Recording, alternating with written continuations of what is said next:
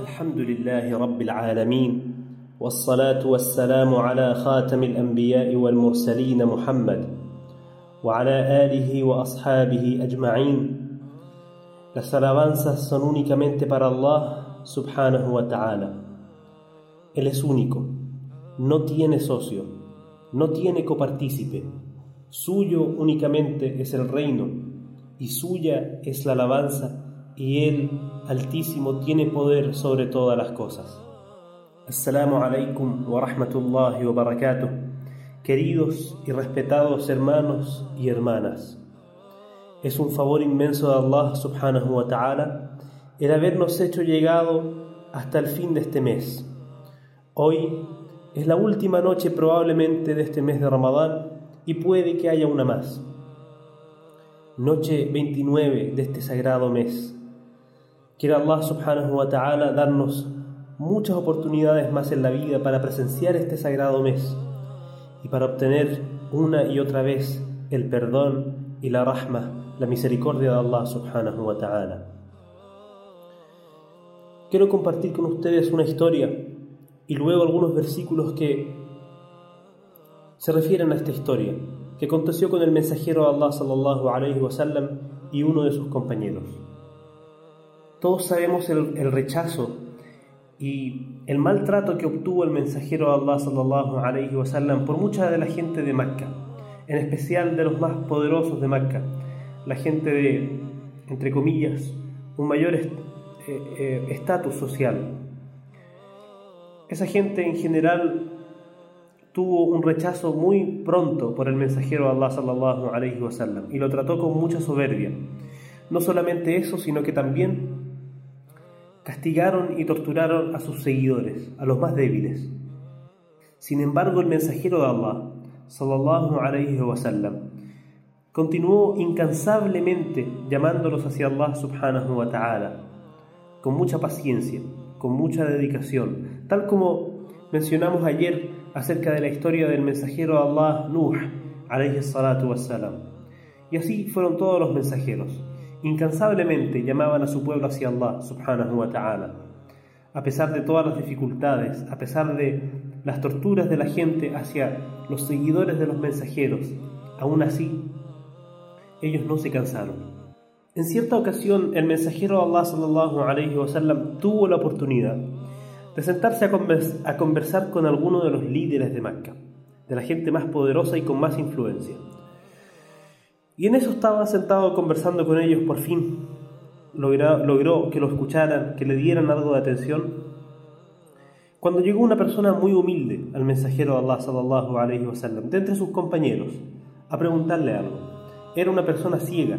Su nombre era Abdullah ibn Ummi Maktub. Esta persona, de hecho, después fue uno de los muaddin del mensajero de Allah sallallahu alayhi wasallam, uno de quienes hacían el llamado a la oración, él junto a Bilal radiyallahu anhu. Entonces llegó esta persona, esta persona humilde, este hombre ciego, a preguntarle algo al mensajero de Allah sallallahu alayhi wasallam mientras él sallallahu alayhi wasallam con mucha esperanza y con mucha sinceridad se encontraba llamando hacia Allah a alguno de los líderes de Mecca. Cuando el mensajero de Allah sallallahu alayhi wasallam lo vio acercarse, pensó y llegó en su corazón que le molestaría a la gente de Mecca ver llegar a alguien humilde mientras él conversaba con ellos, mientras él se dirigía hacia ellos. Entonces el mensajero de Allah sallallahu alayhi wasallam se molestó un poco por eso. Simplemente por el miedo a que por fin la gente que lo estaba escuchando se alejara por, por causa de haber llegado este hombre ciego. Entonces el mensajero Allah sallallahu alayhi wasallam trató de apartarse y frunció el ceño, a lo que Allah subhanahu wa ta'ala hizo descender esta sura, este capítulo del Corán. El capítulo se llama Abasa en árabe que significa literalmente en español frunció el ceño. Abasa es un verbo pasado que significa frunció el ceño. Dijo Allah subhanahu wa ta'ala, Abasa wa tawalla, frunció el ceño y dio la espalda, an ja'ahu al-a'ma, cuando el ciego se presentó a él.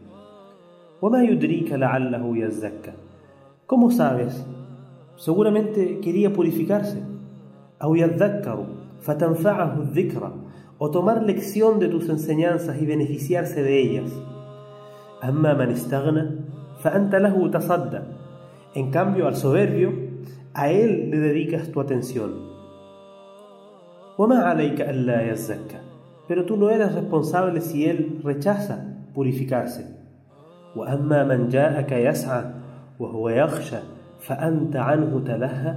En cambio, aquel que se presentó ante ti con deseos, con deseo de aprender, con fervor, teniendo temor de Dios, ¿te apartas de él?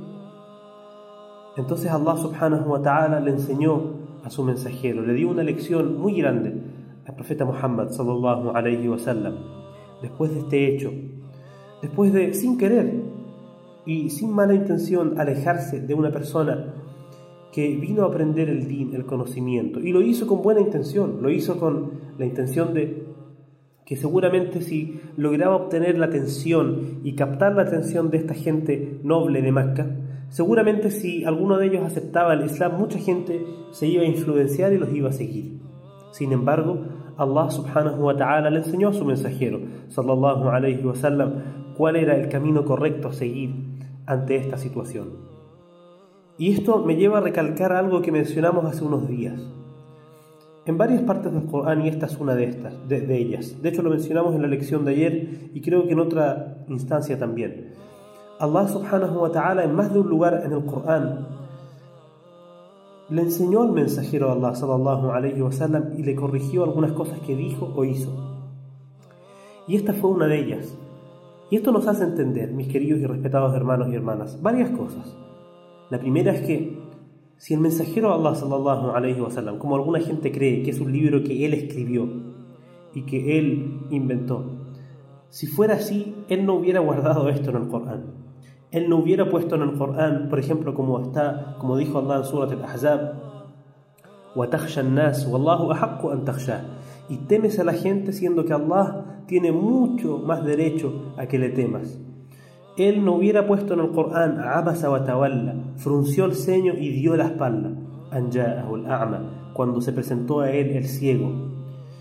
Él no hubiera puesto en el Corán Ya ayuhan nabi, lima tuharrimu ma ahallallahu lak oh profeta, ¿por qué haces ilícita sobre ti mismo cosas que Allah subhanahu wa ta'ala hizo lícitas para ti?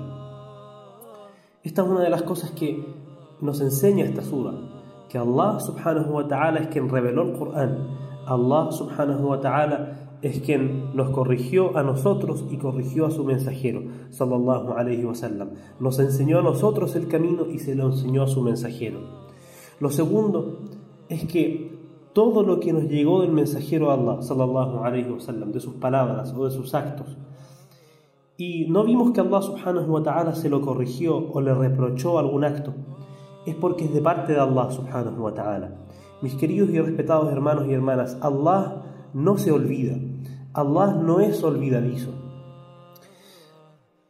Nosotros, como seres humanos, si vemos que una persona se equivoca mil veces, o cien veces, o diez veces, a lo mejor podemos corregirle tres y después el resto de las veces o nos da vergüenza decirle, o nos, olvidamos, o no nos damos cuenta que la persona volvió a caer en un error.